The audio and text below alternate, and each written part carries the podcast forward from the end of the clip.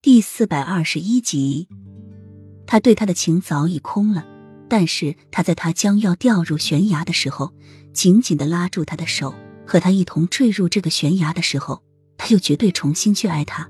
这爱是他用生命重新换回来的。他所有的恨都在那一瞬间化作悲痛。如果他不回来，他就不会死；如果他在当时把他丢下，他就不会哭得天崩地裂。他宁愿自己这样一直恨下去，也不愿意他死在他面前。没有任何痛比看到自己心爱的死死在自己面前更为痛苦的了。齐盛瑞，你不要死啊！求求你不要死啊！你死了我怎么办啊？求求你！洛英趴在齐盛瑞的身上，哭得地动山摇，撕心裂肺。刚刚干透的脸颊又再次潮湿湿润。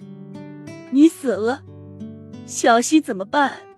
小西他已经过了六年没有父亲的日子，才刚刚拥有一下父亲，可是你就不在了。你知不知道这样很残忍？你可以残忍的对待任何人，但是不可以这么对待你的儿子。我求求你活过来，我不恨你了。洛英声音越哭越沙哑，越来越小声，甚至有点虚脱。就算没有学过医学的人也知道。只要射中心脏，就是有九条命也活不过来。齐盛瑞是死定了，洛英心里很清楚，但是却仍旧在期望着什么奇迹在发生。齐盛瑞，当时你为什么不松手？为什么不把我丢下？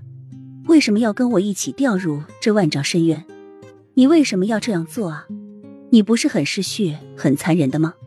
我不是又美，也不是雨涵，你为什么还要救我？六年前，你又为什么要把我丢入悬崖呢？为了我好吗？你不知道我有多痛苦。这次你抓住我的手，我现在却更加的痛苦。六年前你活着要折磨，六年后你死了还要折磨。你到底要折磨我到什么时候？洛英已经没有力气再摇晃齐盛瑞的身体了，虚脱的都说不出话来，但是泪水却止不住的流着。他的心思永远都那么难猜，他永远都不知道他在想什么。他爱着他的时候痛着，不爱的时候也痛着。如今他现在更痛。